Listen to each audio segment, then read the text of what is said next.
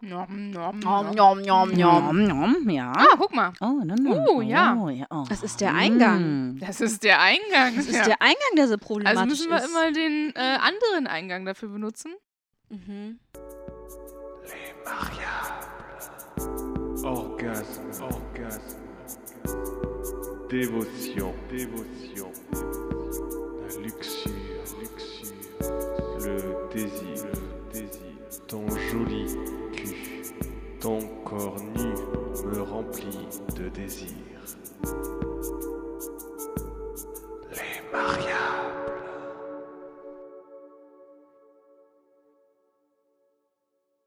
Herzlich willkommen zu Le Mariable mit Le und Maria. Ja, und mit Claudi und mit Wein. Ja, und mit Claudi. Ja. Wir haben heute eine Gast, eine Gästin-Folge. Wuhu, seit langem mal wieder. Ich weiß nicht, wann war die letzte Gastfolge? Oh, schon ein bisschen her. Ist schon ein bisschen her. Ist schon ein bisschen her. Genau. Und ähm, da wir ja gar nicht so unhöflich sein möchten und erst so lange über uns äh, rumschwafeln möchten, Wie sonst immer. genau, ähm, heben wir uns das alles auf für die Folge, die danach rauskommt. Und heute geht's mal Geht's nur um Claudi? Jetzt nur um Claudi. ja. Herzlich willkommen, liebe Claudi. Danke. Claudi ist äh, 37 Jahre alt. Sie wohnt in Berlin und hat eine besondere Geschichte mitgebracht. Denn, ich glaube, so viel darf ich verraten, sie hat eine besondere Anatomie oder sie ist mit einer besonderen Anatomie auf die Welt gekommen. Ja, so Und- könnte man das sagen. Ja, das ist. Ja, okay. Und äh, genau, davon wird sie uns heute erzählen.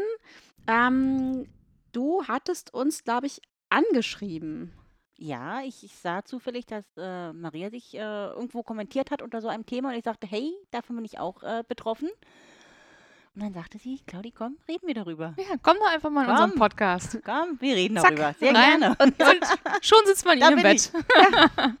so schnell kann es gehen. Und Genau. werden mit Wein und, äh, und äh, Chips äh, versorgt. Ja, genau. Wir sitzen gerade bei Claudi im Bett und wir haben die Kuschelbeleuchtung an. Mhm. Wir haben Wein, wir haben sehr leckere Chips schon gehabt. Und wie immer sitze ich natürlich unter der Kuscheldecke, weil ich das einfach brauche für die Gemütlichkeit. Und ich bin Sehr quasi schön. halb nackt, weil mir ist immer warm.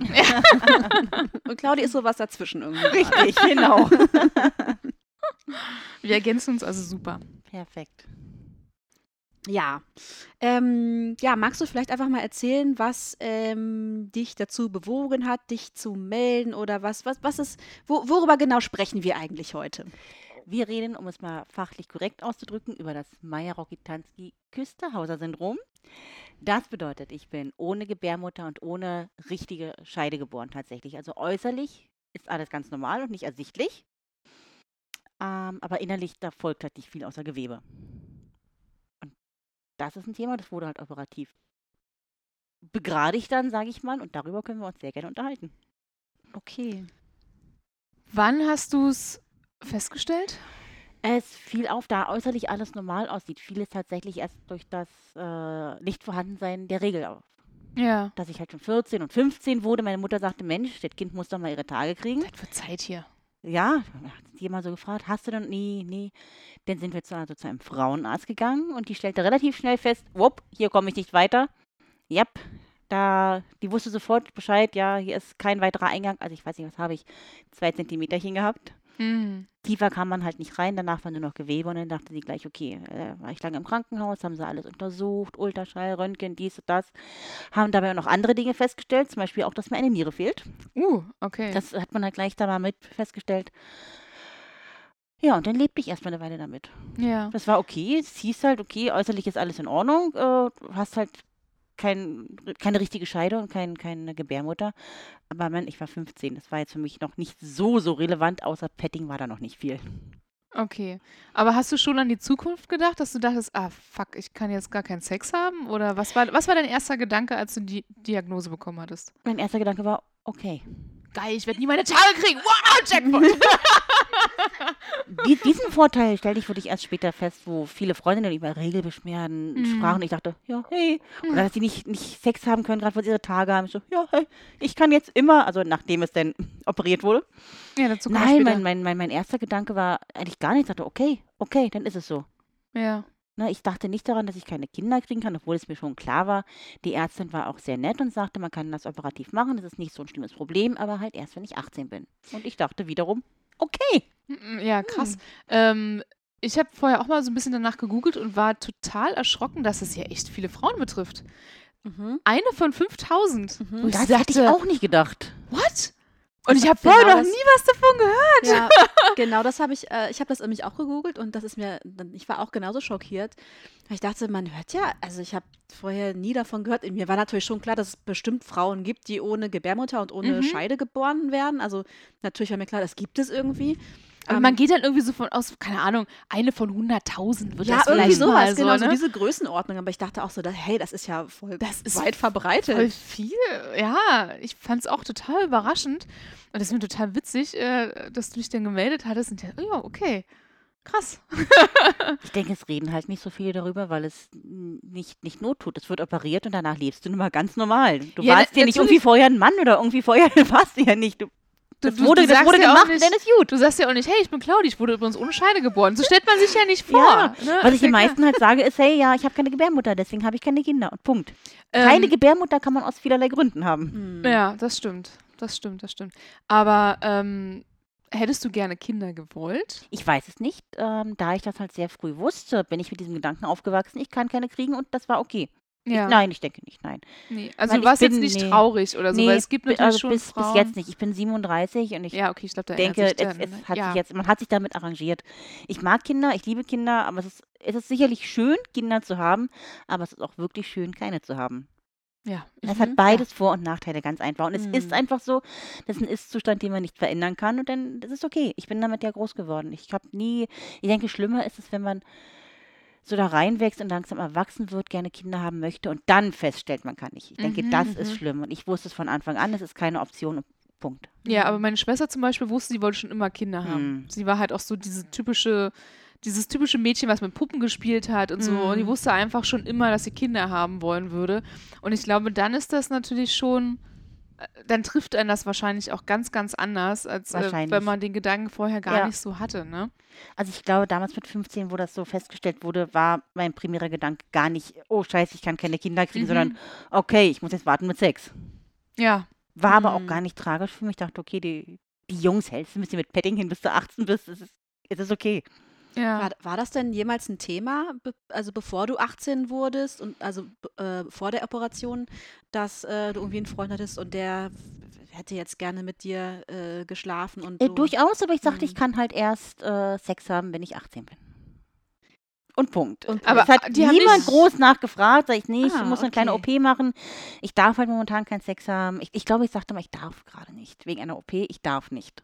Mhm. Und das, das okay. war in Ordnung. Das kann ja alles Mögliche heißen, ne? Vor allen Dingen ist Also- das auch so ein bisschen richtig. mysteriös und wahrscheinlich so, Ja. oh, Oh. okay. Vielleicht ist kann ich deswegen los? einfach auch schon immer sehr gut blasen, weil ich habe mich sehr, sehr intensiv Ja. damit beschäftigt, bis ich 18 war. Ah, okay, verstehe. Und so junge Männer, ganz ehrlich, die stört das nicht. Den hast du schön in die Stadt hat, waren die auch glücklich einfach, ne? Und Mhm. äußerlich war ja alles in Ordnung. Ein bisschen fummeln ging auch, das war, das war okay hm. für alle. Ja. Also ist es auch nie irgendwie aufgefallen beim, beim Fummeln, beim Petting oder so, dass es nicht so. Denke nicht, nein. Ich habe, sie, sie hatten nie den Versuch, irgendwie tief reinzukommen mit ihren Fingern, Ah, okay. glaube ich. Das ist so lange her schon, aber nein, das war, nein, es ist niemandem aufgefallen und äh, nö. Hm. Also auch keine Erklärungsnot. Absolut nicht, nein. Ich sagte mal, ich darf aktuell keinen Sex haben und das war's. Das haben sie so akzeptiert. Ich hatte gute Jungs. Aber warum gibt es die Regel eigentlich, äh, dass man sich erst ab 18 äh, Weil ich mich persönlich dafür entscheiden musste mit meiner Volljährigkeit.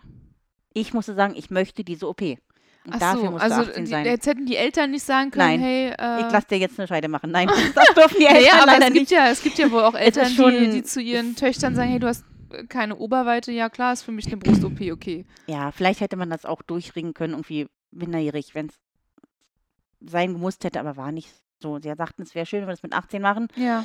Dann kannst du selber darüber entscheiden. Haben wir auch so geplant, bis kurz nach meinem 18. Geburtstag. Also, Mhm. ich glaube, die Vorgespräche äh, fingen mit 17 an, als ich zu den Ärzten gegangen bin. Die haben uns sehr gut, äh, ein sehr gutes Krankenhaus ausgesucht. Dieser Arzt war spezialisiert in Berlin tatsächlich für Geschlechtsumwandlungen. Also wenn er eins Mhm. weiß, ist es, wie man Muschis macht. War nun mal tatsächlich so. Er war einer der Besten und dort bin ich dann halt auch hingekommen und der stellte auch recht schnell fest, dass zumindest äußerlich alles in Ordnung ist, auch, auch meine Eierstöcke wunderbar funktionieren. Ah ja, die genau, habe das wäre ich. meine, meine äh, nächste Frage gewesen, ja. Daher kommen die ganzen Hormone aus den Eierstöcken und ähm, wie alle Ärzte, die mich untersuchten, feststellten, arbeiten meine Eierstöcke sehr gut hormonell. Äh, Ich bin eine sehr weibliche Frau. Auch schon mit 14, 15 gewesen. Also der Arzt sagte, ja, also Eierstöcke brauche ich gar nicht gucken, die haben sie auf jeden Fall und glotzte auf meine Brüste und ich dachte, hey, okay, spooky, ich bin 15, aber okay. Äh, ja, nee. Ja, das, äh, das ist etwas, was mir in Erinnerung bleibt, was einfach ein bisschen komisch war in dem Moment, tatsächlich. Ja, kann ne? ich aber, absolut verstehen. Ja. aber recht hat er nun mal. Offensichtlich arbeiten meine Hormone und meine Eierstöcke sehr gut. Äh, Das heißt, theoretischerweise könntest du deine Eizellen ähm, be- befruchten lassen Ja. und äh, eine Leihmutterschaft Richtig. theoretischerweise. Ja, okay. Darüber habe ich mich auch sehr lange informiert, einfach nur mal so Mhm. pro forma, aber da es in Deutschland nicht erlaubt Genau. ist und der ganze Aufwand, irgendwo anders hinzureisen, um auszuwandern und dies und das und das, das ist es mir nicht wert. Ja, Mhm. kann ich, kann ich verstehen. Ich habe auch gelesen, dass es ja auch die Möglichkeit gibt, seine Gebärmutter zu spenden. Ähm, Echt? ja. Also ich könnte zum Beispiel sagen, ey, ich brauche meine Gebärmutter nicht, weil Gib ich, sie doch äh, mir. Ja, Gut. Du theoretischerweise. hast jetzt hier Wein von mir bekommen, bitte. Äh, Geiles Im, Im Tauschgeschäft. Gegenzug äh, möchte ich deine Gebärmutter haben. Echt? Also, aber auch wenn, also jetzt nicht erst nach meinem Tod als normale Organspende, Mhm. sondern auch wirklich, wenn ich noch Ja. lebe. Okay. Genau, äh, ich hat, hatte das halt vorher gelesen, dass ähm, meistens die Mütter ihren Töchtern ihre Gebärmutter spenden. Das ist voll unheimlich. Ja. Gruselig, ja. Und es Und dann gab kriegst wohl, du mit der Gebärmutter, die dich auf die Welt gebracht hat, dein eigenes Ja. Kind. ja, das wäre mir komisch. ja, das es, ist es, so. Das ist wie so eine Tupperdose, die so Schon, durch die ja. Ja, Familiengeschichte Mu wandert. Muttis Tupperdose, genau. Die muss man aber zurückgeben, sonst wird Mutti sauer. äh, ich glaube, Mutti will die dann nicht mehr Nein, ich wieder denke haben. auch. Aber das ist schon ein bisschen schräg, Ist schon oder? schräg, ja. Es äh, gab auch schon tatsächlich Kinder, die dadurch äh, ge Wow. geboren Also ich will das gar nicht verurteilen. Bitte macht alle, spendet eure, nehmt Gebärmutter von wem auch immer. Das ist alles okay, aber ich finde es gerade voll Es den ist- Mindfuck einfach, mir zu überlegen. Ja, Stell dir mal vor, mit meiner Gebärmutter stimmt was nicht und die muss entfernt werden oder so. ja, ja. Und dann sagt meine Mutter, Kind, ist kein Problem, ich gebe dir meine. Und dann Die ist wie neu. Ein, und dann wird ihr Enkelkind aus ihrer eigenen Gebärmutter geboren. Ihr müsstet jetzt Les Blick sehen.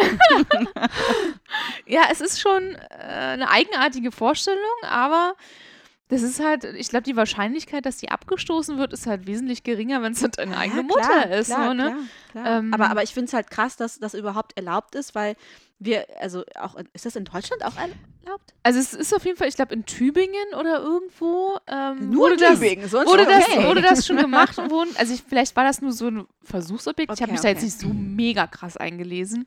Ja. Äh, ich habe da mal kurz überflogen heute Morgen Ja. im Zug so und da hatte ich das, da hatte ich das gelesen. War nämlich auch so im Zug so, von der Mutter? Gebärmutter, Mutter? Muttergebärmutter? Wie, wie nennt man das? Der Mutter, Muttermund. Weird. Tatsächlich arbeiten sie auch dran, äh, von Schweinen Gebärmütter zu verpflanzen. Ja. Von Schweinen. Von Schweinen. das finde ich merkwürdigerweise nicht so komisch. Doch, ich schon. Ja, Nee, das finde ich ehrlich gesagt. Dafür isst du doch keine Schnitzel, Maria. Da kannst Ja, du das dann stimmt. vielleicht Ja, ist das einfach die Veganerin in dir sagt, die sagt nein. ja, da, gut möglich. Nein. Ich möchte nicht Aber so sie, Tier sie sind noch lange nicht so weit. Ich hatte mich kurz darüber informiert, dachte aber, ne, bis die so weit sind, ist der Drops für mich einfach auch mal gelutscht. Ne? Ja. Ich habe mich Ähm, damit arrangiert. Ab- äh, Ganz kurz, um dieses Thema jetzt mal zum Abschluss zu bringen, ne, weil mich das immer noch voll flasht, weil ich denke so, Okay. ne, ich finde es halt krass, weil in Deutschland ist es ja schon total schwierig für eine Frau, ihre reproduktiven Rechte wirklich wahrzunehmen. Also, wenn ich mich sterilisieren lassen möchte zum Beispiel, Ja. ne, so, das ist ja eine Sache, da stellen sich ja alle möglichen, also da stellen Sobald du sich unter die Ärzte- 30 bist, genau. äh, ist das Mhm. quasi Stellen sich fast erstmal unmöglich. quer. Ja. Und, ähm, äh, wenn, und deswegen wundert mich das so, weil ich denke, so, wenn ich jetzt sagen würde, ich möchte meine Gebärmutter spenden, dann würden die doch erst recht durchdrehen und sagen, was, sind sie verrückt? Nein, sie müssen Nee. doch Kinder gebären für unser Land und Unser Volk. Für unser, ja, naja, ja, Ja, ja, ich ein weiß so. Deswegen wahrscheinlich bevorzugt von den Müttern, äh, weil, Weil die, haben bereits, ja ja, die haben ihr Soll geleistet. Genau. Offensichtlich. Ähm, er hat wahrscheinlich Okay. mehrere Gründe so. Aber ja, Okay. ich finde es auch super seltsam. Oh. Die Mutter darf natürlich auch nicht zu alt sein, weil wenn die jetzt schon äh, in den Wechseljahren ist, funktioniert das ganze Spiel ja auch nicht mehr. nee. Da Äh, ist die ganze Schleimhaut schon total verändert wahrscheinlich, ne? genau, und deswegen, oh, ja. Hm. Okay. Ja, es, es ist eigenartig, man müsste sich da ein bisschen mehr einlesen. Ich glaube, es ist jetzt auch nicht überall äh, erlaubt und ähm, Ich möchte jetzt äh, definitiv, also jetzt möchte ich gerne eine Gastfolge aufnehmen. Wir können ja mal ein paar Ärzte einladen. Mutter und ihrer Tochter, wo die Mutter ihrer Tochter die Gebärmutter gespendet hat. Ja. Wahrscheinlich müssen wir dafür nach England fliegen oder sowas. Nee, anscheinend in Tübingen oder sowas. Auf nach Tübingen, okay. Gut. Ähm, äh, Gebärmutter. Okay. Ähm, aber wie ist das denn, wenn, also du, du hast, äh, okay, du hast keine Gebärmutter, aber du hast diese Eierstöcke, die sehr gut funktionieren. Mhm. Hast du denn dadurch auch eine Art von Zyklus? Also hast du, Schon, offensichtlich. Also Ja. mein Ei geht ab und verrottet in meinem Körper und wird, es verrottet halt einfach. Tatsächlich stelle ich fest, dass ich im gleichen Zyklus wie meine beste Freundin immer am Monatsanfang, könnte jetzt auch bald soweit sein, vermehrt Schluck auf habe. Und sagt, Oh. immer wenn ich Ah. meine Tage habe, hast du Schluck auf. Ihre wunderbare, weinreiche These dazu war, ja, dein Ei geht ab, kann ja nirgendwo hin und schlägt dann an dein Zwerchfell. Klingt sehr logisch, ist nicht möglich, ist aber das Logischste, was ich dazu jemals gehört habe, tatsächlich. ja. Und ein bisschen süß die Vorstellung, ehrlich Ist es gesagt. ja, irgendwie so, ja, Süß. das ist ja dann so, dass dann das Ei im luftleeren Raum, bing, an den Zwerchfell, ich schluck auf, ständig wird es verrottet und fertig. Nein, das aber Ei so, wo muss ich eigentlich hin? Wo muss ich eigentlich Verdammt. hin? Wandert einmal durch den Ich hab Körper, mich will dann nur noch nach oben, weil ansonsten gibt es anscheinend nichts. Ah. ja, also ich habe auch Stimmungsschwankungen, bin auch reizbar zu gewissen Mhm. Situationen und ich denke schon, dass es eine Art Zyklus ist. Ich, ich merke es schon, ja, natürlich. Spannend, ey. Mega spannend. So, was schreibt sich Leda jetzt schon wieder auf? Äh, dass ich nachgepegelt habe. Ah, okay. Verstehe. Ist also absolut irrelevant gerade. Absolut. Überhaupt. Ich dachte, ich Null möchte recherchieren, ob mein abgehendes Ei an mein Zwerchfell stoßen kann. Ja. Ja, wir können ja mal einen äh, Frauen, einen Gynäkologen dazu befragen vielleicht. Bitte mach das für mich. Ich habe mich nie getraut zu fragen, ob das möglich wäre. Ich habe den nächsten Frauenarzttermin. Ich kann ja mal fragen. Du sag mal. Es ist aber Du leider wirklich. Ey, Keule, sag mal. wirklich, wirklich Ich auffallend weiß, was häufig. alle seine Kinder machen. Von daher können wir auch schon mal per Du reden, ey. Außerdem kennt er alles von mir. Da müsste man, eigentlich müsste man seinen Frauenarzt grundsätzlich duzen, Stimmt. weil er, also sag mal, intimer geht's ja wohl nicht. ja, das warum stimmt. duzt man, ist eigentlich eine echt gute Ja. Frage, warum duzt man seinen Frauenarzt nicht? Ich glaube, weil wir das so gewohnt sind, dass man halt Ärzte, Ärztinnen äh, sieht, weil das ja eine eigentlich ja doch fremde Person ist, die dich jetzt nicht im Privatle die du nicht im Privatleben kennst. Und das ist eine, eine Höflichkeitsform. Und es ist ja vielleicht auch, um einen gewissen, eine gewisse Distanz zu wahren, weil du ja vielleicht gar nicht möchtest, dass die Person so nah an dir dran ist. Hm. Also ich habe seit sehr vielen Jahren die gleiche Frauenärztin und sie ist, glaube ich, sehr distanziert, so distanziert, dass sie sehr viel von meinem Krankenblatt vergisst. Ich war dort einmal zu einer, wegen einer äh, Eileiterentzündung und sie sagt, ihr gleich, bam, bam, Antibiotika. Sag ich, oh, musste es? Und sie, ja, naja, was könnte passieren? Entzündung geht doch wieder weg. Ja, also das Schlimmste, was passieren könnte, ist, dass sie unfruchtbar werden. Ich, ehrlich? Das nehme ich in Kauf. Langes Schweigen, schweigen sie, ach ja. Ach ja, wenn das das einzige Risiko dieser Upsi. Eileiterentzündung ist, dann warte ich einfach ab, bis die Entzündung zurückgeht, wenn es recht ist, ja. Oh Mann, ey. Ja, Da war ich okay. bestimmt schon locker zehn Jahre bei dieser Ärztin. Aber Okay. passiert. Ja, meiner weiß sogar, dass ich Katzen habe. Der tr- trägt sich alles ein in seinen Computer. Wow. Das ist ein bisschen unheimlich. Ja. Ja. Mein Frauenarzt ist, glaube ich, schwul. Das ist eigenartig. Ja, das habe ich auch zuerst gedacht. Also vielleicht täusche ich mich Vielleicht auch. ist Ich er auch hab dann jetzt- erst schwul geworden, als er Frauenarzt war. als er mich so. gesehen hat, ist er direkt Kein schwul Bock mehr auf Muschi einfach. Zu viele Muschis in meinem Leben. Ich habe mich auf dem Stuhl gesessen, er so, ah, okay, ich Nein. mag Schwänze. ah, nee, Penisse sind doch irgendwie besser. Nicht, ich glaube wirklich, dass der schwul ist.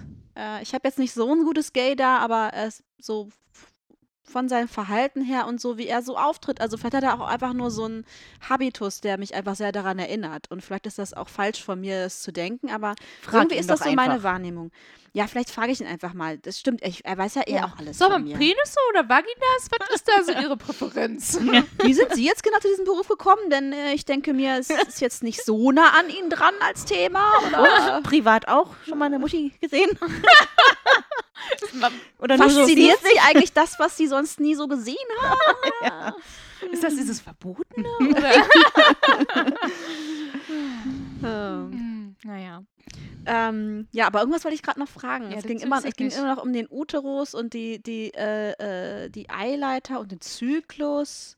Okay, aber du sagst, du hast irgendwie, du merkst irgendwie, du hast einen hormonellen Zyklus. Und Auf das, jeden Fall. Okay. Ähm, aber wie, wie cool ist es eigentlich, nicht zu bluten? Großartig, es ist fantastisch. Und vor allen Dingen auch nicht daran zu denken, so, ah fuck, jetzt ist das Kondom geplatzt, ich könnte schwanger werden.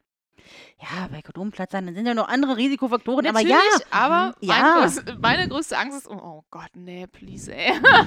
Marias größte Angst ist, schwanger zu werden. Meine größte Angst ist äh, Superherpes, Hepatitis, äh, äh, Mega HIV, ja. Super-AIDS. Mega sowas. Ja, AIDS. mega AIDS. Also, Gut, aber das ist Ja. eine Stufe. Ah, das war mir neu. Ähm, wie kam dann das überhaupt zur Operation? Fragen wir doch erstmal so. Naja, zur Operation kam es, als festgestellt wurde, es war klar, wenn das Kind Sex haben möchte, wenn es äh, erwachsen ist, dann muss man da was machen. Aber gab es mehrere Vorschläge sozusagen, wie die Ja. Operation ab. Genau, das Es war gibt jetzt auf jeden Fall einige Methoden. Es gibt, äh, also an zwei, die ich erinnere, man kann ein Stück Darm verwenden, was besser ist, weil, ja, mach nicht so ein Gesicht, Maria, es ist ein Darm. Ja, ich dachte Es mir ist ein bisschen so, wie Porofik, ja, dann wie wahrscheinlich. sieht das, äh, also, wie, Es ist- Der, der Vorteil ist, es ist Schleimhautähnlicher. Ne, Es ist, äh, es ist Anal-Vaginal-Sex. In einem. Ja. Irgendwie auch fancy, aber du hast tatsächlich auch unter Umständen eine lebenslange Geruchsbelästigung dadurch. Ein Darm riecht nun mal auch, wenn er lange nicht mehr als Darm benutzt wird. Ist das wohl so, Ach, sagte echt? der Arzt. Okay, krass. Er würde es vorziehen und zwar macht man das, ähm, also man nimmt Haut ähm, vom Oberschenkel oder vom Po, bei mir war es vom Po, zwei Rechtecke, das wird als ein Netz aufgeschnitten und dann halt netzförmig einfach schön eine Höhle gebaut. Mhm. Wisst ihr, wie diese alten Einkaufsnetze so? Ist Mhm, normale Haut, mhm. zieht man auf, ist netzförmig, schön, kannst du machen. Okay. Hast du halt, ich hatte ziemlich lange große rechteckige Narben auf dem Po. Mittlerweile sieht man es gar nicht mehr. Ich denke aber so fünf oder sechs, sieben, acht Jahre hat man es schon deutlich gesehen. Waren halt rötliche Rechtecke auf meinem Arsch. Ist nicht schlimm.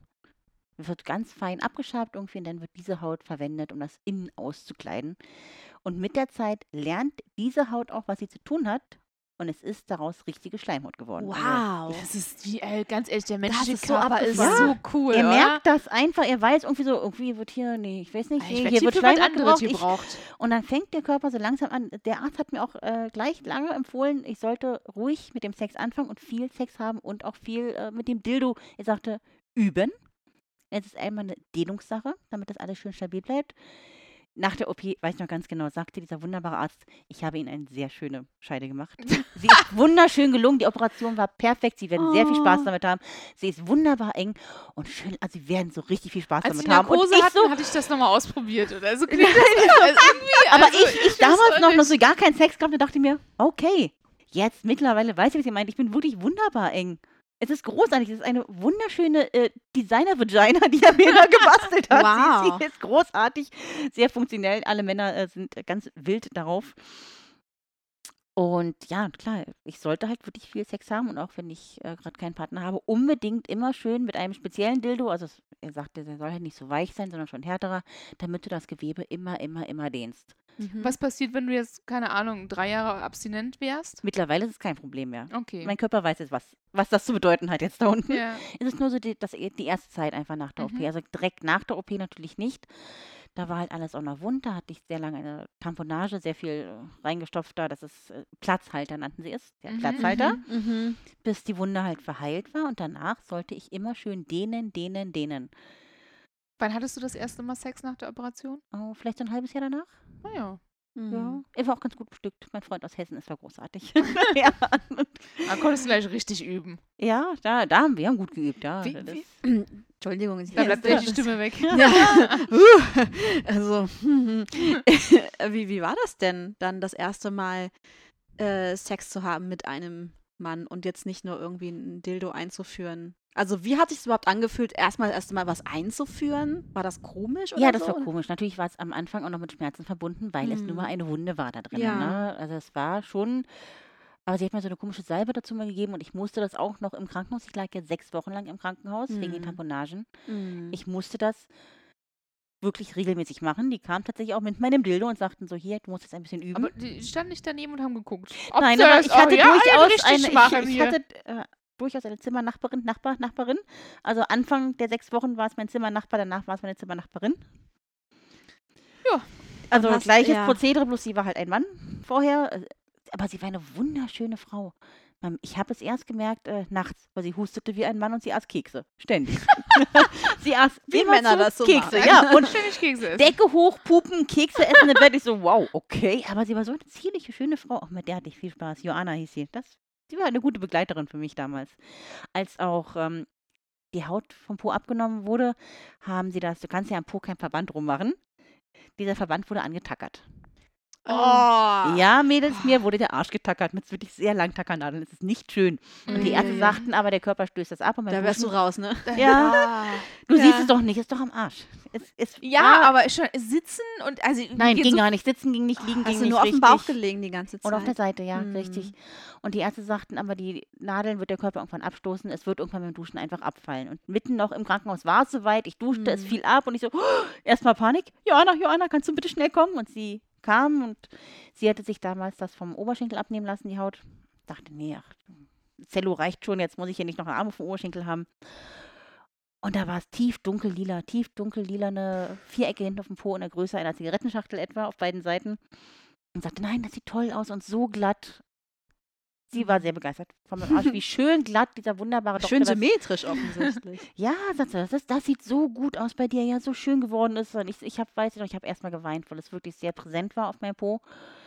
Wo ich erschrocken war, dass, dass es einfach abgefallen ist. Aber wie gesagt, jetzt nach 20 Jahren, man sieht gar nichts mehr, gar nichts. Wow. Ich habe letztens extra nochmal geguckt, wo ich wusste, ich treffe mich mit euch und äh, möchte ich euch dazu was sagen. Also guckt nochmal. kontrollieren das nachher noch. Sehr gerne, ihr könnt euch gerne mal mein Po angucken. Ja, und dieses, ähm, okay, also das, das, das Üben, das war dann erstmal mit Schmerzen verbunden. Ja, aber nicht so doll. Also es war, das ist halt Hm. ein Wundschmerz, ne? Aber es, es war okay. Hm. Die Ja, erste aber es ist halt Sex- echt ein Rieseneingriff, ne? Ist es, ja, ist es echt mal wirklich. klar machen. Ist es wirklich, Hm. ja. Das war, das war es wirklich. Der erste Sex war völlig ohne Schmerzen und Hm. da ich nur vorher pettingmäßig sehr viel unterwegs war, war ich nun auch jetzt nicht mehr so unerfahren. Ich wusste, ich kannte Mhm. Lust und ich war äh, lustbegierig und es tat untenrum nichts mehr weh. Ich hatte nun auch kein Jungfernhäutchen, also tat der erste Sex auch nicht weh. Ich würde auch einfach sagen, es war okay. Es war einfach wieder okay. Ich dachte, yay, jetzt hast du Sex, es ist okay. Und mit der Zeit wurde es einfach dann halt richtig schön. Ja. Wenn man sich so richtig drauf einlassen kann. Und da Und äh, wann hat der Körper gelernt, dass er ähm, Feuchtigkeit bilden muss? vielleicht so nach etwa zwei Jahren, Mhm. Hm, Das ich schon irgendwann so cool. dachte, das ist total Voll abgefahren. abgefahren. Ja. Richtig, ja, ist es wirklich, ja. ne, Die Ärzte hat natürlich immer schön mit Gleitgel, ist auch gar kein Problem. Ich meine, ich vögel bis jetzt immer noch gerne mit Gleitgel. Jede Frau weiß, es ist ein bisschen schöner mit Gleitgel. Das ist einfach, ja. Ich bin so feucht, glaub mir. Äh, Oh, großartig, Glückwunsch. ich, nee, es ist. Nee, Maria es kann ist sich schon ja das, eines Gleitgel abfüllen. Ja, es ist, es ist das Gegenteil von schön, weil wenn du Oh, halt zu feucht ja, bist, okay. dann Mhm. spürst du halt, also dann spüren halt beide äh, Parteien irgendwann nichts. Und dann ist es das Gegenteil, dass du Ja. eher was wegwischen musst. Ja, das stimmt. Das ist dann wie Ähm, zu viel Gleitgel. ja. Irgendwann hast du keine Reibung mehr, sondern nur noch Aquaplaning Deswegen quasi, ist so, ja. äh, ja. Aquaplan. ja, also, Okay, das wird in meinem Wortschatz übernommen dafür. ah, ja, deswegen. Und, aber hat es sich für dich so angefühlt, wie du äh, also dir das vorgestellt hattest vorher? ich hatte mir vorher darüber keine Gedanken gemacht. Hm, okay. Ich habe das Petting so genossen, wie es war. Ich meine, ich habe ja auch einen wunderbar funktionierenden Kitzler schon immer gehabt. Hm. Und auf den bezog sich halt die ganze Aufmerksamkeit, weil ich Mhm. keinen Sex haben konnte. Das war, denke ich, nicht so verkehrt. Stimmt. Ja, voll. Voll. Jetzt, wo du es sagst. Ja. Voll, na klar. Die Typen hatten ja keine andere Wahl. Ich lasse sie an mein Loch nicht ran, also haben sie versucht, mich anders glücklich zu machen. Und das, doch, das war schön. Ja, Ich hatte mir gar keine es- Gedanken gemacht Eine über andere Art von Sex dann, ne? Also ich meine, es Richtig. ist halt keine Penetration, aber wir haben ja schon öfter festgestellt, diesen Podcast, liebe Leute, Sex ist nicht nur Penetration. Richtig. Mhm. Ja, alles andere gehört auch dazu. Alles, was mit sexueller Absicht passiert und sich sexuell anfühlt für dich, ist Sex. Ja. Und das heißt ja eigentlich auch voll geil eigentlich, dass du so für dich gelernt hast, was sich gut anfühlt, was, also alles abseits von Penetration, weil diese Penetration ist ja so ein Skript, was so super weit verbreitet ist und wo vor allen Dingen ja auch Mhm. Männer drauf konditioniert. Ja. Also ich meine, Frauen auch, ne? Alle denken so, ja, es geht halt darum, in ein Loch reinzustechen. Ja, nein. Und eigentlich ganz cool, dass du das halt ja auch eine ganze Weile hattest vorher, also dass du das nicht hattest und einfach alles andere machen, machen konntest. Richtig, ja. Ich bin auch bis heute eine Frau, die unheimlich schnell und gerne kommt. Ich habe Ach, gar keine Probleme mit Höhepunkten. ja. Es ist, Ah, ja, Du sprichst dir gerade. Wie tut wir mir so leid. beide mit Wein ansetzen. So. Ja. Oh, komm. Ja, du sprichst hier mit dem meinen Orgasmus-Experten. ich Also habe, das Gegenteil. Wir ja, wir ich habe bis heute immer noch wirklich äh, sehr klitorale Höhepunkte, aber mittlerweile auch, das war in den ersten Jahren auch nicht so. Ich habe auch großartige vaginale Höhepunkte. Oh, als ich das das erste Mal hatte, habe ich vielleicht ein bisschen geweint. Das war mir ein Gefühl, was ich nicht kannte. Das war Da so würde auch ich heute noch weinen. Ey, Ja, ich, das war ein, das, Schwester. als ich wirklich sagte, wow, das war jetzt irgendwie anders, dieser Höhepunkt. Aber ich habe auch darüber nachgedacht, was wir gemacht haben. Er hat meinen Kitzler nicht berührt. Das war Mhm. bestimmt so ein vaginaler Höhepunkt. Es, war großartig, es war so innen, es war. Ich, ich sagte okay. ihm, wow, du hast mein Herz gefickt. Das klang für ihn vielleicht einfach schöner. Du hast so mein Herz gefickt gerade, ja. Oh Gott, wenn ich ein Kerl wäre, würde mir, die- also würde mir die Brust vor Stolz aufspringen wahrscheinlich. Ja. Ähm, ähm, ist das denn, ich meine, weißt du, wie so deine äh, äh, Anatomie von den Schwellkörpern ist? Also hast du Schwellkörper, die so um die Scheide rum reichen? Richtig Schwellkörper nicht. Mhm. Das, nee, aber es ist. Naja. Also auch alle Blutgefäße wissen mittlerweile, was sie tun müssen. Ja. Es, ich, äh, also auch ein ausgiebiges Vorspiel sorgt bei mir auch dafür, dass alles sensibilisiert ist und alles Mhm. äh, feuchter, ein bisschen enger ist. Ja, doch, ich denke, meine Blutgefäße sind einfach so langsam dazu geworden, vielleicht. Mhm. Das war früher nicht so. Früher war es Mhm. einfach ein Loch. Ein sehr Mhm. schönes, durchaus, aber es war halt das Loch. Und mittlerweile doch spüre ich das auch schon, diese Unterschiede. Ne? Also auch wenn ich äh, Liebeskugeln trage, ich merke das schon. Das Mhm. ist schon ein Unterschied. Doch, ich denke, mein, mein Körper hat sich auch daran gewöhnt. Mhm. Auch richtig cool. Der menschliche Körper ist so cool. Ich finde das so faszinierend, Ja. dass ich einfach Schleimhaut gebildet habe. Also Ja. ist waschechte Schleimhaut. Mittlerweile merkst du wirklich gar keinen Unterschied mehr. Ich meine, ich habe meine Finger auch schon in diversen anderen Frauen gehabt und auch in mir. Und ich sage, mehr. ja, zu einem anderen Zeitpunkt vielleicht. ähm, es ist wirklich kein Unterschied. Was man halt merkt, ist ganz hinten. Wenn du sehr lange Finger hast, du kommst hinten ran, hinten ist so eine, eine kreisförmige, ringförmige Narbe einfach. Ne? Da, wo Mhm. das Ding, was sie gebaut haben, halt zugemacht wurde, wie ein Sack, den du Mhm. oben zuschnürst. Wenn du Mhm. sehr lange Finger hast, merkst du das. Mit einem Penis merkst du das ganz offensichtlich nicht. Mhm. Mhm. Es ist auch sehr dehnbar. Ich wollte gerade fragen, weißt du, wie lang es ist? Hast du das schon mal nachgemessen? Also, ich kann dir sagen, dass der wirklich sehr große Penis meines Ex-Freundes sehr gut passte. Ich kann gerne mal sein Gerät nachmessen und dir darüber dann genaue Informationen geben. Das baue ich denn ein. es ist auf jeden Fall ein, eine dehnbare Sache. Ich denke, das ist bei normal gebauten Mhm. Frauen auch so. Ich weiß, Ja. Ja, ich glaube, man wenn ich mit meinem anpassungsfähig, großpenisen Partner lange Zeit keinen Sex hatte, war es beim ersten Stich schon wieder ein bisschen so, oh, mm. Mhm. Das ist wenn ich mich einfach, ne, wenn man sich wieder in seine Ja, natürliche ja. Enge zurückgemoppelt hat, ist das, äh, zurückgemoppelt. ja, das ist so, oh. mm. Ja, ich merke das bei mir ist das Wenn man regelmäßig mit den großen Penis äh, gefickt hat, dann war das Ja. okay. Aber wenn wir uns mal fünf, sechs, sieben Tage nicht gesehen haben und dann wieder wild und hart und ich so, oh, wow. Mhm. Ja, äh, bei mir ist das super oft äh, zyklusabhängig, nachdem ich meine Tage hatte und quasi alles nochmal so gerebootet wurde. Mhm. Ähm, dann merke ich das. Süß auf Werkseinstellung ja, zurückgesetzt. wirklich, genau. so fühlt Wieder es sich dann Jungfrau. an. So. Es verschiebt sich ja schon alles immer so ein bisschen und deswegen ist das denn, wenn du nach, nachdem du deine Tage hattest, Sex hast, schon so, wow, krass, war das schon immer so groß? Ist das jetzt Oh. irgendwie anders? Oder, äh, Hm. hm. Ja, aber es ist ja schon so, dass das wird bei dir wahrscheinlich auch genauso sein. Äh, ähm, so mit der mit steigender Erregung verlängert sich ja auch die Scheide, weil ne, das Ja. alles so aufschwillt und ein, du wirst ja auch einfach ein bisschen, du gewinnst ja an Länge dann. Mhm. Und dann kannst du natürlich auch einen größeren Penis da super äh, beherbergen. Ja. Oh. Ja, aber muss natürlich bereit sein, ne? Also nicht äh, so einfach ins Trockene ohne irgendwelche Vorbereitungen. Ja, das dann, funktioniert, äh, glaube ich, nirgendwo gut. Weder bei nirgendwo. mir noch bei. äh, Weder bei ja, einer nee, konventionellen noch bei einer Richtig. Neovagina funktioniert das. Mhm. Also ich kann auch wirklich offensichtlich auch sehr große und sehr dicke Schwänze aufnehmen. Viele Männer, ich kann das ja nicht so beurteilen. Ich meine, ich habe zwar meine kleinen dünnen Fingerchen in vielen anderen Frauen gehabt, aber es sind die Männer, die mir sagen, ich bin wunderschön eng. Aber auch nicht zu eng, weil ich weiß, ich kann wirklich mordsmäßig große Penisse auch aufnehmen. Es ist halt, also eng ist ein dehnbarer Begriff. Auch Ja. bei mir. es ist nicht so, dass eine Höhle gebaut wurde und die ist so, wie sie ist. ja, es ist wirklich tatsächlich eine, eine dehnbare Sache. Hm. Schon cool. Ist das jemals Thema gewesen, wenn du einen neuen Partner kennengelernt hast? In der Form nicht. Ich glaube, Mhm. in der Form habe ich es tatsächlich auch niemandem so erzählt, weil ich denke mir, das wäre einfach zu viel. Wenn du ihm sagst, hey, meine Muschi wurde gebaut, vielleicht hat er denn irgendwie, weiß ich nicht. Es tut auch gar nicht zur Sache, weil es ist ganz Mhm. normal wie bei jeder anderen Frau auch. Es ist Mhm. Schleimhaut, es wird feucht, es ist schön, es fühlt sich genauso an. Was ich ihnen halt früh immer sage, dass ich keine Gebärmutter habe. Und Punkt. Dadurch Ja. ein bisschen kürzer und dadurch kann es sich hinten ein bisschen komischer anfühlen, weil in der Scheide ist halt Schluss. Da ist nicht noch Mhm. dieser kleine Bonus, äh, die kleine Bonus-Walnuss äh, der Gebärmutter, wo vielleicht Männer bei euch so reinstoßen könnten. Ich weiß es nicht.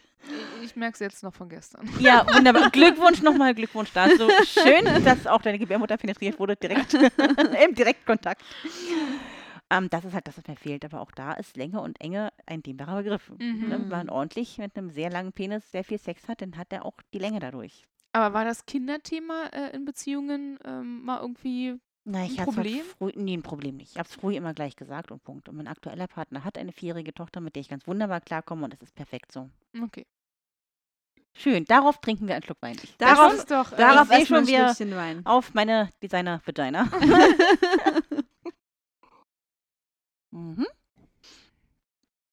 Ja, also darauf muss man ja jetzt wirklich mal anstoßen, dass wir halt auch in der Medizin so weit sind, dass man das irgendwie Ja, so. großartig. Es war eine ganz kann, ne? normale Sache. Es wurde auch von den Ärzten als eine ganz normale Sache behandelt. Hm. Und dadurch fühlte ich mich auch nie so großartig sonderbar. Es Mhm. war halt so und Punkt. Okay, gut. ich sag bloß eine von fertig. 5000. Das ist schon eine Menge. Ja, es ist schon eine Ist es, Menge. ja. ja, das stimmt. Und ich habe auch irgendwie von einer äh, Methode gelesen, wo man quasi wie so eine Art Faden, äh, also quasi so einen Faden festmacht. Viele haben ja quasi so einen 2 cm Scheideneingang. Und äh, da ziehst du dann quasi einen Faden in den Körper und dann verlängern die sich immer irgendwie automatisch so ein ja, bisschen. denk, also er, er hat auch? damals drei Vorschläge gemacht, drei Methoden, die gingen. Ja. An, ich erinnere mich nur noch an zwei. Vielleicht war das die dritte, weil das kommt auch jetzt, wo du es gerade erzählst, für mich gar nicht in Frage. Das Ja. ist ja wie eine kleine Marionette. Zieht der mir den am Faden, bis ich äh, lang genug bin? Nee, also nein. Aber äh, so, bitte Genau, nein. so klang das für mich, als ich mir das heute Morgen im Zug Das durchgelesen hier habe. oben immer so. ja, Durch den Mund kommt das dann hoch und dann musst du jeden Tag so ein bisschen so, irgendwie so Zahnseide. hier ja, so stelle ich mir das auch vor. Nein, Ja. also nein. Schon merkwürdig. Ja, das ist halt wie wenn du so einen äh, Tunnel im Ohr hast und Ja. den immer so ein bisschen vergrößern musst. Mhm. Ich denke, es war auch meine Mutter, die auch viel mit mir darüber geredet hatte und sagte, von sich aus ihrer erwachsenen mütterlichen Sicht ist das mit, mit der Entnahme vom Po am einfachsten. Sie ist halt auch examinierte Krankenpflegerin. Sie kennt das von alten Leuten, wenn die offene Wunden haben, wird dieses Verfahren auch gemacht, dass man Mhm. netzförmig irgendwo Haut abnimmt und das über die großflächige Wunde spannt. Sie sagt, das Mhm. ist gut, das ist eine schöne Sache und sie schwört, man wird das später nicht mehr sehen. Viele Jahre dachte ich mir, oh, ist wohl scheiße gelaufen bei mir, man sieht es doll, aber tatsächlich jetzt, man sieht das nicht mehr. Vielleicht, wenn man ganz, ganz genau hinguckt. Mhm. Ich habe extra für euch ganz, ganz genau geguckt, aber hey, jetzt mein Arsch. Wie, wie genau kann ich da gucken? Ich, Wir gucken uns das nachher nochmal genau bitte an. gern. wir werden euch berichten, wie es genau aussah. ja, so in der nächsten Folge. Folge Claudis Arsch. Ja, ähm, genau, wie, wo du es gerade sagst, so wie war das dann mit, äh, mit mit deinen Eltern? Wie haben die, wie sind die denn damit umgegangen? Also haben die dich unterstützt? War das irgendwie. Weiß, also ich stelle es mir zum Beispiel voll merkwürdig vor, wie mein Vater mit sowas umgehen würde. Mhm. So, aber Mhm. so. Also meine Eltern waren, sind getrennt, seit ich zwei bin. Ich hatte immer Mhm. einen relativ guten Kontakt zu meinem Vater. Aber ich denke, meine Mutter wird es ihm erzählt haben. Mit mir hat mein Mhm. Vater nie darüber geredet. Ich war halt ein Mhm. alle zwei Wochen Wochenende Papakind und da kam dieses Thema nicht zur Sprache. Meine Mhm. Mutter war sehr für mich da damals, aber auch nicht so auf der emotionalen Schiene, weil mir ging es auch nicht so emotional damit. Ich habe nie gelitten darunter. Ich dachte nie, oh Scheiße, was ist mir bloß passiert? Ich dachte, okay, so ist es, wir haben einen Plan, wir machen das. Gut. Hm. Und meine Mutter hat mich da sehr gut beraten. Sie war sehr viel da, auch für mich da. Ich weiß, wusste erst später, dass sie sehr viel darüber geweint hat. Das hat sie mir erst später Mhm. gesagt, dass sie sagte, ja, sie hat doch in der Schwangerschaft alles richtig gemacht, warum das passiert ist. Ich persönlich sehe das eher aus der positiven Sicht, denn es ist nun mal ein Gendefekt. Ja. Der, wenn dieses Gen im Mutterleib kaputt ist im Embryostadium, kann es sein, dass das sind ja für alle inneren Organe zuständig, dieses Gen. Es hätte mich auch schlimmer treffen können, als eine Niere und eine Gebärmutter und eine Scheide. Mir Mhm. könnte auch eine Herzklappe fehlen oder irgendwas Mhm. anderes Ah, Wichtiges. okay. Das ist Ja. alles mit da drin. Das sagte mir der Arzt ganz am Anfang beim Vorgespräch. Und da dachte ich, okay, cool. Das ist gut. Dann hat es mich doch gar nicht so schlimm getroffen. Mit einer Mhm. Niere kann ich wunderbar leben und den Rest haben wir super hingekriegt. Ne, mir hätte eine Herzklappe fehlen können. Da, da leidest du dein Leben lang drunter. Mhm. Von daher gesehen, sie haben lange gesucht, deswegen auch, ob mir noch irgendwas fehlt. Ja, Eine Woche lang lag ich nur im Krankenhaus, wo sie mir untersucht haben, ob noch irgendetwas fehlt. aber hinterher wusstest du genau, welche Organe du hast. Richtig. Ja, immerhin. Also ich wüsste jetzt nicht, ob ich alle Nieren habe, ich ehrlich wüsste gesagt. das auch nicht. Vielleicht habe ich auch eine extra. Oh, ich kenne jemanden, der, ich kenn jemanden, der hat eine funktionierende dritte Niere. Hey, Wow. praktisch, kann, ich, kannst du Kumpel, du bist mein Mann. Also, wenn unsere Blutgruppen passen äh, und ich mal eine brauche. Der ist auch ein guter Biertrinker, also die ist gut gespült. Eine Niere, die würde ich sehr gerne haben. Wenn es mal bist soweit du schon mal ist. vortrainiert. ja. Genau. Wel welche, genau, es wird so ein kleiner äh, Tauschmarkt hier, unser Podcast. Großartig. Or ja. Organ Organtausch. Also, liebe Zuhörer, wer eine äh, Gebärmutter hat, ich brauche sie nicht, aber vielleicht könnte ich einen Kontakt herstellen zu anderen Betroffenen, die gerne noch eine hätten. Also ich habe auch noch eine abzugeben. Die funktioniert auch ganz gut, glaube ich. ich, ich behalte meine erstmal. okay. ähm, ja, genau, aber genau, du hast es gerade erwähnt. Kennst du andere Betroffene und bist du da irgendwie vernetzt? Nee, wir haben kein. Äh, Man erkennt sich nicht auf der Straße und sagt so, Nein. hey, du, Nein, du nein, bist auch nee, ohne Scheide in- geboren. in- Ich sehe das aber doch. in, das kann ich doch riechen, du. Eierstöcke, ganz klar, aber Gebärmutter, nee, nee, nee. ist auch nicht so, dass ich in eine der vielen Frauen mal reinfasse und dachte, oh, Ende. Moment. ich fühle doch diesen kleinen Ring.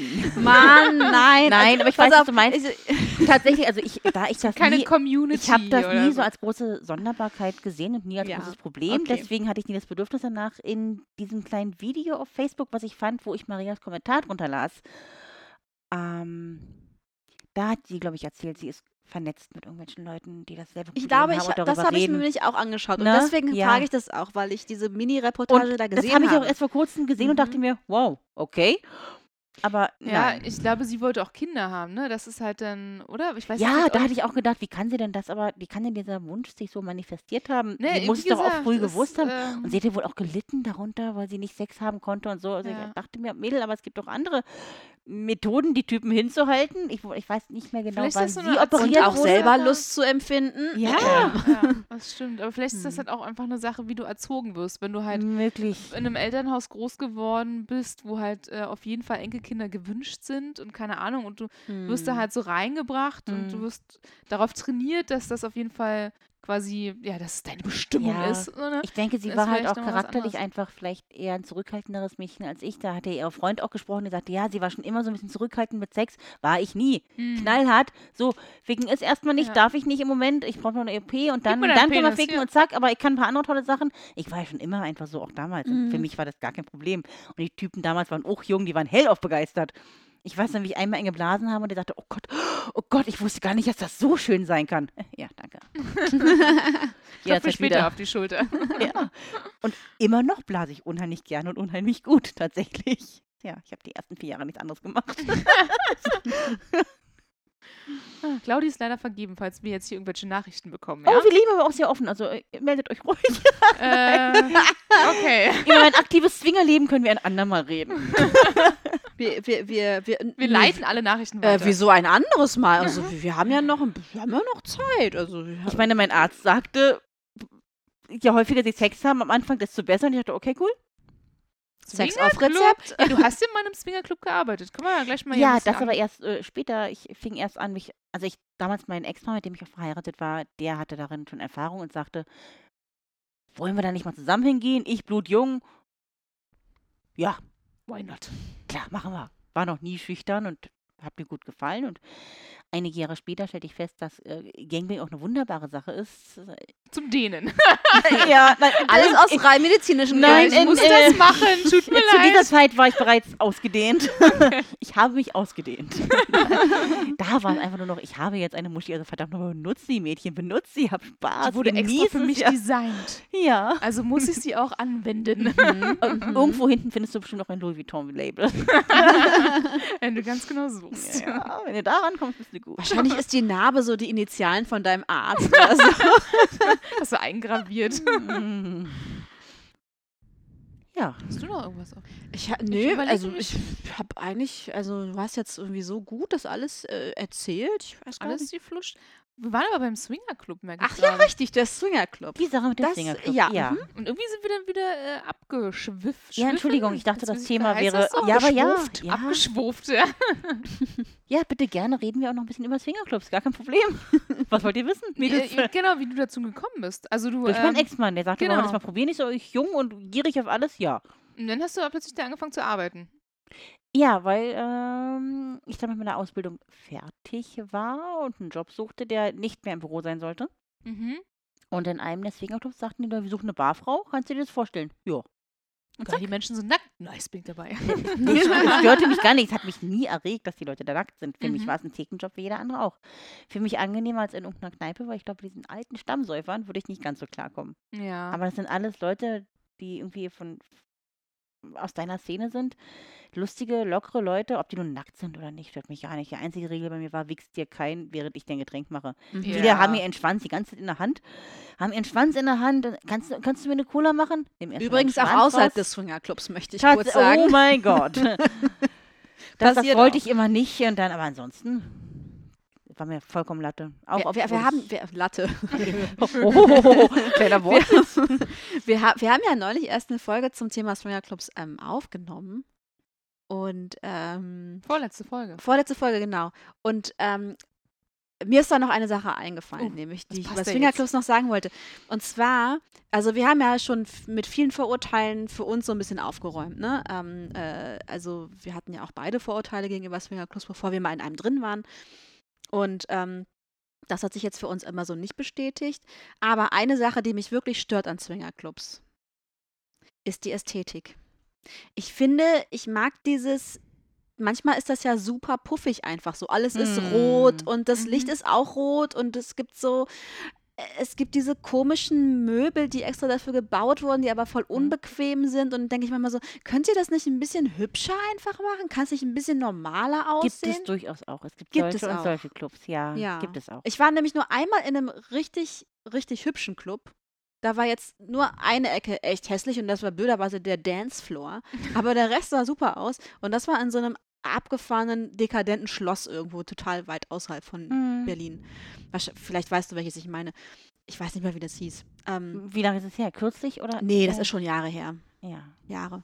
Aber du sagst, es gibt auch durchaus in dieser Stadt auch äh, Viele, ja. Ich- sehr, ich kenne, sehr, glaub ich, sehr ansehnliche Swingerclubs, die, durchaus- nicht so. Ich habe vielleicht andere Präferenzen in Clubs. Ich mag lieber die kleinen, familiären, Ja. einfachen. Ja. Dieses ganze Shishi und schlossartig und Nee, muss dekadent finde ich gar nicht. Dann sind auch äh, die Leute da irgendwie dann komisch wieder.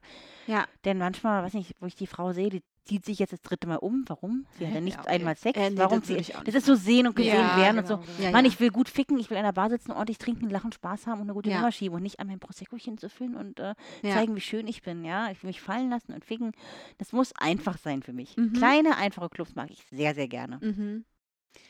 Die witzigsten und widerlichsten Stories wollen wir jetzt wissen. Oh ja. Ein, einmal die witzigste. Ja. Oh, was zur Hölle ist denn die witzigste? Was kann denn in einem Swingerclub so großartig witzig sein? Nein, also es- es ist äh, nicht weniger und mehr witzig, als wenn man in eine normale Kneipe geht. Man trifft witzige Leute, man trifft weniger witzige Leute. Sagen das wir doch, es ist ganz normal. Ja, es ist normal, nur dass man halt ein bisschen offener Ja. ist. Ich glaube, das Skurrilste... Ja, aber, aber gibt es nicht irgendwas Lustiges, was mal passiert ist, so, wo du Mir heute nicht, noch nein. Ich hatte immer großartige. Ich habe mich ja immer sehr viel fallen lassen. Ich brauche noch da eine Frau, die viel Anlaufzeit braucht, die lieber lange an der Bar sitzt, ein bisschen quatscht, man sieht halt, wo es passt. Ich habe mich nie Ja. verabredet direkt. Wo ich sagte, ey, ich habe mit dir Lust, morgen zu schlafen, gehen wir ins Swingerclub, auf gar keinen Fall.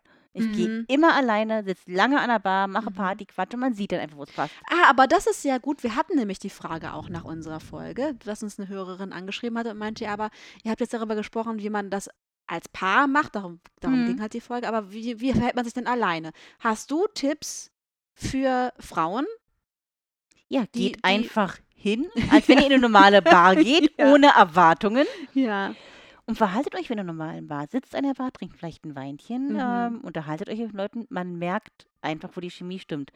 Und macht euch keine Vorstellungen, so muss er aussehen, so muss er sein, so jemand möchte ich treffen. Werdet ihr nicht treffen. Ich meine, ich habe mit einem Mhm. gevögelt, der war 71. Im Leben würde ich dem auf der Straße nicht mit dem Arsch angucken. Mhm. Aber es hat toll gepasst. Er war lustig, er war witzig. Er hat mich angefasst und ich dachte, ach, das ist nett. Der Mhm. Wolfgang, komm mal hier hinter. Mach mal Mhm. weiter. War großartiger Sex. Mhm. Da im Zwingerclub ist einfach jeder gleich. Ne, man merkt einfach, Ja. wo es passt und dann, egal ob groß, klein, dick, dünn, alt, jung, Ja. das finde ich da so schön. Da ist einfach wirklich jeder gleich. ja, und da sind auch alle, ne? Da trifft man auch ja, alles. wirklich, ja. Mhm. Also in den Zeiten, wo ich da Barfrau Mhm. war, man trifft wirklich aus jeder Schicht äh, Mhm. und sehr, sehr interessante Menschen auch. Ne? Es geht nicht nur ums Abgeficke, sondern auch wirklich, wirklich tolle Mhm. Menschen dort gefunden und getroffen. Gibt's, gibt's da eine Geschichte, an die du gerade denkst, die dir so besonders in Erinnerung geblieben ist? Vielleicht nicht eine, die mir persönlich passiert ist, aber ich, ich hatte einen, den musste ich, als ich Barfrau war, nach dem Ausweis fragen, weil er war unfassbar jung. Er sagte, Ja. ja, ich bin vorgestern 18 geworden, wollte das jetzt unbedingt mal machen. Oh. Spargeldürrer Typ. Ist so, okay, cool. Naja, komm mal rein hier, trinken wir erstmal was. Und auch mit im Club war auch meine älteste Frau. Sie war so 82, aber eine Mhm. sehr rüssige, geile, verruchte Alt-Berliner Das Pflanze. Hier werd so ich später mal werden. Das- und die setzte sich gleich Genau das und sehe ich so, gerade vor meinem inneren und Auge. ich so, oh mein Gott, nein, nicht wirklich, oder? Oh doch, sie hat nicht geschnappt, sie war gleich dran da. Also sie sah auch gut aus, sie sah, aber sie sah auch wie über 80 aus durchaus, ne? aber wie eine Mhm. gut gepflegte, wunderbar rüstige Berlinerin, großartig, große Klappe, die hat den mitgenommen. Mega. Ja. Als er wiederkam, sag ich, na und? Als erstes am Swingerclub gleich eine abgegriffen und dann gleich noch hier die Älteste. Und ja, ja, die hat mir ganz schön was beigebracht, das war gut. Okay, cool. Oh, süß. Ja, herrlich. Ach, schön. Ja, das ist doch eine super äh, Geschichte, um die Folge zu beenden. Ich finde auch, das war jetzt nochmal so ein richtig schönes Bonbon zum Abschluss. Mhm. Meine Also, jüngste Leute, und meine, meine, ja. mein ältester, meine älteste und mein, mein jüngster Gast zugleich und die haben sich auch gleich gefunden. Und Oh, ja, das ist war schön. Oh, Bisschen Happy romantisch. End. Ja, Happy Hm. End. Ah. Ah. Leute, Leute, genau. Also das äh, war jetzt ein wirklich sehr, sehr Ein, ein schönes Potpourri, äh, auf jeden Äh, Fall. Nee, es war also wirklich vor allen Dingen ein super informatives äh, Gespräch und ich wollte dir einfach Danke sagen für deine Ja. Offenheit und dafür, sehr dass du das gerne. alles einfach so teilst und äh, unsere oder auch meine komischen Fragen auch. Ich fand keine der Auch- Fragen komisch. ja, ähm, Für mich ist das wirklich einfach alles ganz normal. Es Ja. ist so und ich habe da nie irgendwie das als sonderbar empfunden oder als Komischkeit. Es ist so, es wurde gemacht, fertig, Punkt. Ja. Ganz einfach. Trotzdem vielen Dank, dass du darüber gesprochen Sehr, sehr gerne. hast. und ähm, ja, wir sprechen äh, auch immer noch weiter äh, äh, über andere Themen, die uns so in den Sinn kommen. Nächste Folge wieder über was anderes, das wissen wir jetzt noch nicht. Das werdet relativ ihr dann sehen. Ähm, in der Zwischenzeit dürft ihr uns sehr gerne abonnieren im Podcatcher eurer Wahl. Wir freuen uns immer, wenn die Abonnentenzahlen ein bisschen hochgehen. Bei Spotify checke ich das jeden Tag, Leute. Mhm. Das stimmt, sie schreibt mir jeden Tag, wie Ja. viele ähm, f- ähm, Abonnenten wir da jetzt haben. Und selbstverständlich dürft ihr uns sehr gerne kontaktieren. Mhm. Zum Beispiel über Instagram äh, unter le-mariable-podcast oder bei Facebook So wie wir heißen, Le Mariable. Oder an die 0173 5731048. Ja, ich würde sagen, bis dahin äh, wünschen wir euch eine gute Zeit. Bleibt uns treu, werdet uns treu. Bis zum nächsten Mal. Ciao. Tschüss. Tschüss. Les mariables. Orgasme, orgasme. Dévotion, dévotion. La luxure, luxure. Le désir, encore nu me remplit de désir. Les mariages.